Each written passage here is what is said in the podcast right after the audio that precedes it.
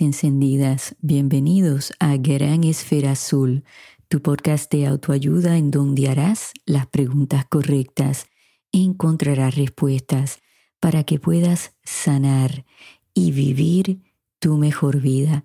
Te saluda tu conductora Ana Margarita, educadora y consejera de vida. Amigos, he titulado el episodio de hoy Descarga con hechos. Y sí, voy a dar una descarga. Y voy a presentar hechos porque yo soy una persona responsable y soy educadora. Y cuando yo les hablo a ustedes, pues es por conocimientos que tengo, por mis estudios, por mi experiencia profesional. Y no solo eso, que yo continúo desarrollándome como profesional, sigo estudiando. Yo les iba a hacer otro episodio hoy, pero me llega un correo electrónico de una señora que se llama señora Martínez, que me escribe desde Puerto Rico, y básicamente en su correo electrónico me acusa de hipócrita y de no saber los hechos del caso menudo. A ver, señora Martínez, Creo que su incomodidad conmigo parte del hecho de que yo siempre le pido a la audiencia que reciban lo que yo les ofrezco desde un espacio de bondad, compasión, empatía, porque usted menciona eso en su correo electrónico y me acusa de que yo no demostré ninguna de esas tres cosas hacia Edgardo Díaz. Pues sí, tiene razón, señora. Yo no le voy a demostrar ninguna empatía, compasión y bondad a alguien que yo considero que es un pedófilo y un depravado. Tengo que utilizar las palabras supuesta y alegadamente porque es lo correcto. Sí, usted tiene razón, yo no estuve allí, pero usted tampoco estuvo allí. Entonces yo hecho mi postura muy clara desde el principio, que mis opiniones están basadas en mi experiencia como profesional de la salud mental. Yo he escuchado tantos y tantos testimonios de sobrevivientes de abuso sexual que entiendo cuál es el patrón de los pedófilos, qué técnicas utilizan. Los testimonios son muy parecidos y yo estudié para estar entrenada en escuchar lo que una persona me está diciendo, en observar hasta cierto punto. Usted me ataca y me dice que, bueno, yo soy no vidente, que cómo es posible que yo pueda ver que alguien me está diciendo la verdad. Fíjese, señora, no hay que utilizar la vista para saber si alguien está mintiendo o no. Yo He desarrollado mi oído, por supuesto, al faltarme la vista. Yo entiendo que hay cosas que yo pierdo por no ver. Pero para que usted entienda que desde en los pasados 20 años muchos psicólogos, psiquiatras dan servicios por teléfono.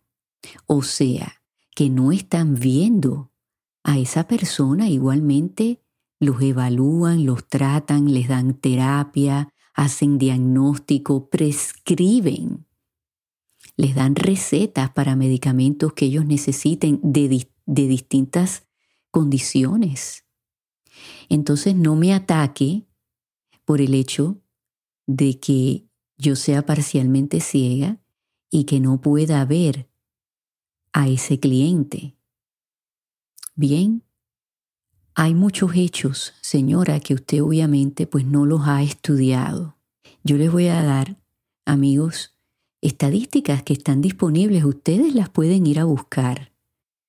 Están en portales de Internet que son serios, responsables, donde muchos profesionales como yo, profesores de educación, psicología, consejería, psiquiatría, eh, van y buscan esta información. Hay eh, portales donde hay investigaciones que se han hecho por personas con doctorados en estas áreas por profesionales investigadores.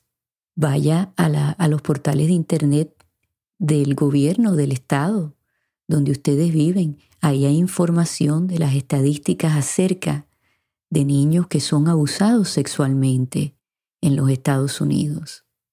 Entonces, yo le aconsejo, señora, que usted se eduque primero antes de atacar. Si yo no estaba presente cuando estas alegaciones de abuso sexual sucedieron, pero ¿saben qué? La mayoría de las personas no están presentes cuando estos pedófilos pues agreden a un niño. Ellos tienden a aislar a ese niño. Obviamente no lo van a hacer delante de su pareja, de su familia, de esa persona que tal vez es un amigo o una amiga y ellos le están cuidando al niño. O sea, el abuso sexual pasa en cualquier situación económica, racial, religiosa. Lo hemos visto, lo que ha pasado con la Iglesia Católica y los sacerdotes. Nadie está presente porque si estuvieran presentes entonces habría más pedófilos en la cárcel. Usted me menciona que aquí no hay evidencia física.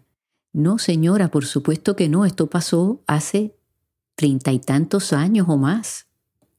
Pero sabe que si usted se hubiese instruido, usted encontraría que solamente en un 5% de casos de niños abusados sexualmente se encuentra evidencia física, médica, que se pueda utilizar en un caso.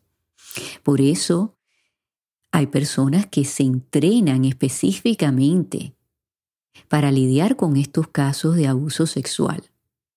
Un 90% de los niños que son abusados sexualmente conocen a la persona que los agrede. Un 90%. ¿Por qué?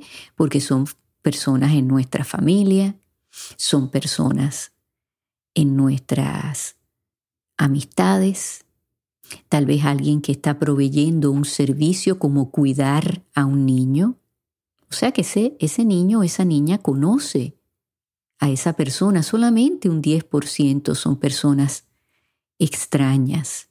Y ahí puede ser que sea un caso aislado porque entonces es una violación. Ese criminal vio la oportunidad y viola a ese niño. Entonces, hay que estudiar lo que dicen los expertos en estas situaciones.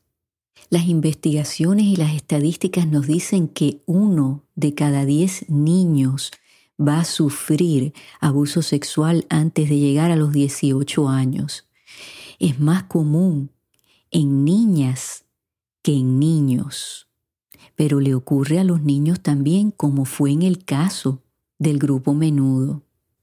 Las estadísticas y las investigaciones nos dicen que una persona puede tardar años en contar su verdad, lo que les ocurrió, y usualmente lo hacen después de los 40 años, es el caso de muchos de los integrantes de menudo que ahora están empezando a hablar y de hecho Roy Rosselló contó su verdad hace muchos años atrás y nadie le hizo caso y nadie hizo nada. Esto no es nuevo, amigos. Ángelo García contó su verdad de lo que le ocurrió en menudo hace muchos años. Ralphie Rodríguez salió en el programa de Cristina en el 1991. Valiente muchacho. Y contó su verdad. Pero ¿qué pasó? Adultos alrededor de ellos decidieron tapar la verdad. Edgardo Díaz es tan descarado de decir que un 95% de todos los integrantes que hubieron en menudo, que me parece que fueron en total 36, incluyendo a los muchachos de MDO, lo adoran.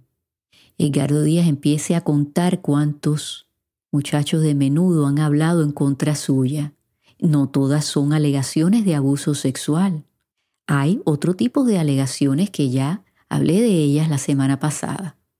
Entonces, si empezamos a contar, está René Farrait, Sergio Blas, Ashley Ruiz, Ángelo García, Ralfi Rodríguez, Rey Acevedo, Jonathan Montenegro, Robert Avellanet, Roy Rosselló, Rey Reyes, Andy Blasque, Pablo Portillo, Roy Torres, Anthony Galindo, y no sé si se me queda alguno, pero voy a incluir también a Roby Rosa, porque él ha declarado que hubieron drogas y sexo cuando él era menor de edad estando en menudo. Así que creo que aquí hay un número significativo de miembros que estuvieron en menudo que hacen alegaciones muy parecidas. Y hay que hacerles caso porque esto ocurrió cuando eran niños, niños menores de edad. Y tenemos que hacer justicia, amigos, tiene que haber una investigación. No se puede quedar así. ¿O ustedes quieren que esto vuelva a ocurrir con los nuevos menudos? ¿O con cualquier otro grupo? Porque creo que hay muchas personas que dicen, bueno, a mí qué me importa, o sea, yo, yo no voy a tener a nadie que esté en uno de esos grupos. ¿Ustedes no saben eso?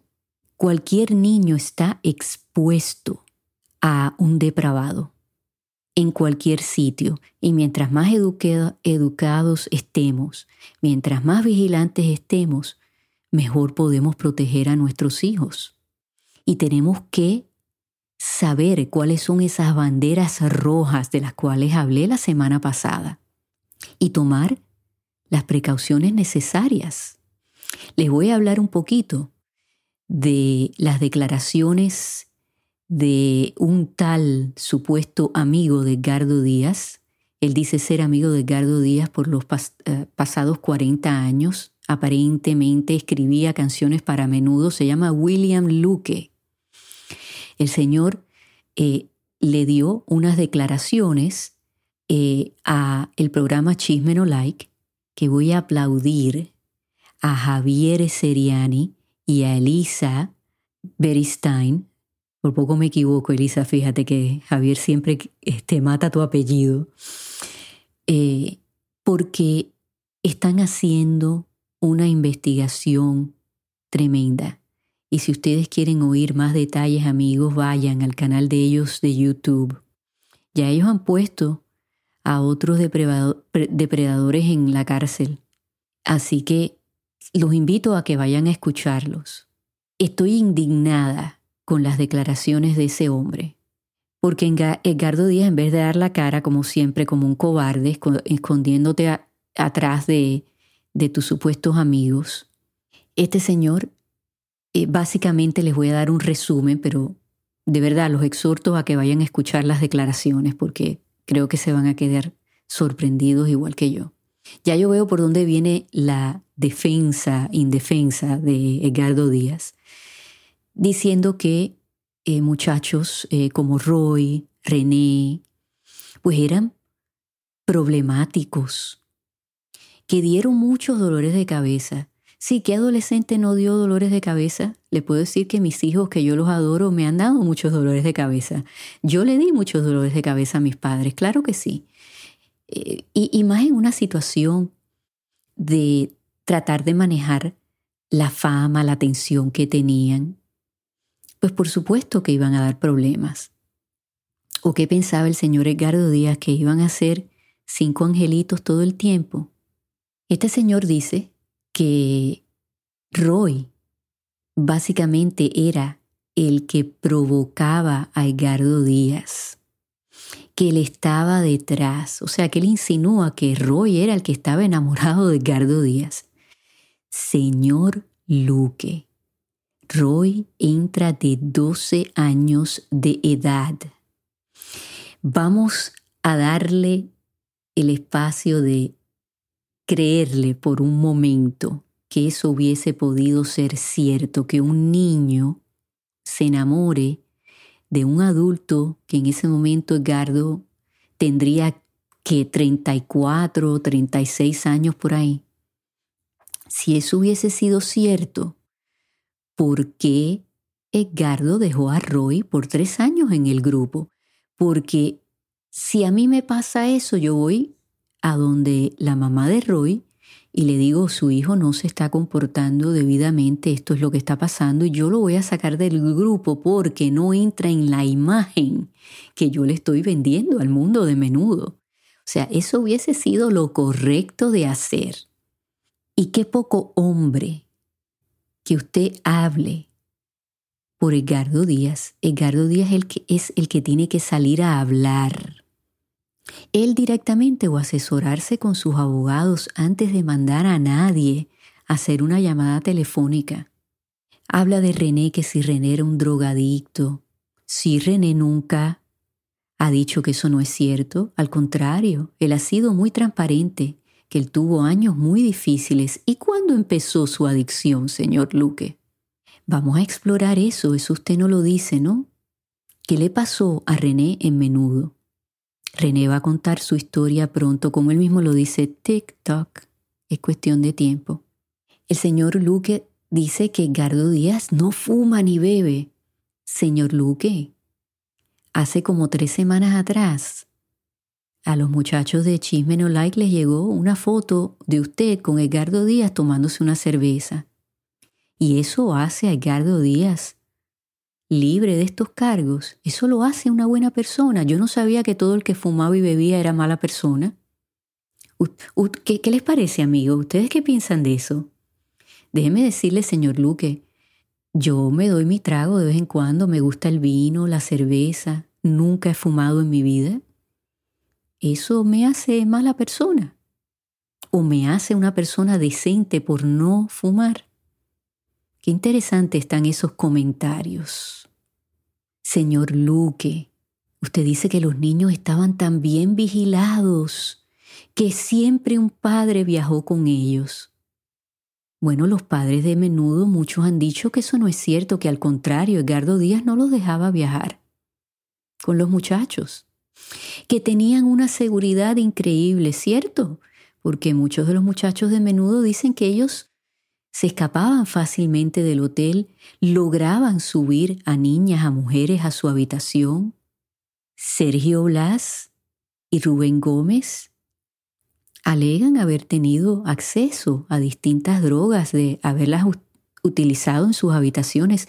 Sergio Blas dice que él podía escoger a la niña que él quisiera porque hacían fila afuera de su habitación para entrar y estar con él. Son muchos los menudos que han dicho que tenían ese tipo de libertad, que no los estaban vigilando. ¿Y eso qué tiene que ver con que Edgardo Díaz se llevara a un niño a su habitación?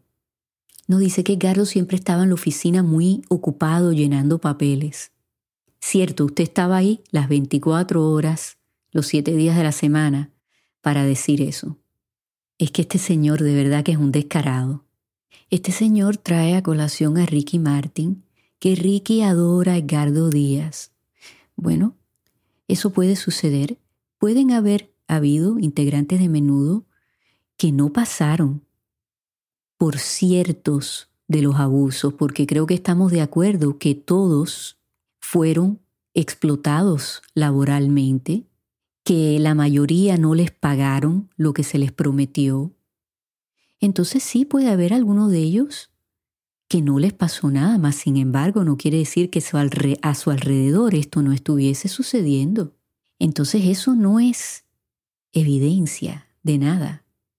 ¿Y saben qué, amigos? Sucede muchísimo cuando un niño expresa que ha sido abusado. Y hay personas, inclusive en su familia, sus propios padres, que a veces no le creen. A la señora Martínez que dice que hay niños que mienten acerca de haber sido abusados sexualmente, Sí, señora, eso ocurre, pero estadísticamente es muy raro. Y yo le puedo decir porque yo, durante mis años de bachillerato, estuve envuelta en una clase donde participé en estudios. Fui investigadora en estudios de niños que habían dicho la verdad acerca de un abuso sexual o habían mentido. Y usualmente hay tres razones principales que creo que los profesionales de la salud mental están de acuerdo, por la cual tal vez un niño mienta. La primera es que se sienten abandonados por sus padres y quieren atención. Hay, algún tipo de negligencia emocional. Y la mentira no dura mucho, porque cuando hablan con un profesional, pues sale la verdad. La segunda es que pueden estar enojados con ese padre, con esa persona en su familia, por alguna razón, porque hay un divorcio, porque ha habido algún tipo de pérdida, porque tal vez uno de esos padres quieren controlar ese niño y ese niño se revela. Esa puede ser una razón. La tercera lo vemos en niños que están viendo o sufriendo algún otro tipo de abuso. Me explico. A lo mejor tienen un padre, un papá, que es abusivo hacia su madre, que la abusa físicamente, que tal vez la abusa verbalmente o está abusando de ese niño también, verbal, físicamente, emocionalmente, mentalmente. Y deciden, pues, alegar que han sido abusados sexualmente porque en su cabecita piensan que eso va a ser más de peso. Tal vez alguien se los aconseja.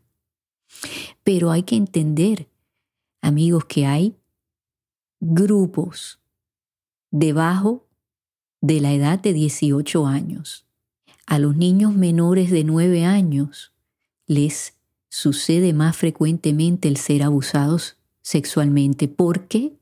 Porque el abusador los puede manipular más fácilmente. Ya cuando va subiendo la edad de 10 años para arriba, 11, 12 años, es un poquito más difícil manipular el niño, mas sin embargo sí lo logran. Logran manipular y callar a adolescentes, inclusive cerca de los 18 años. Lo estamos escuchando en las alegaciones de uno de los hermanos Menéndez, que dice que a pesar de que él estaba cerca de cumplir 18 años, su padre José Menéndez lo continuaba abusando sexualmente.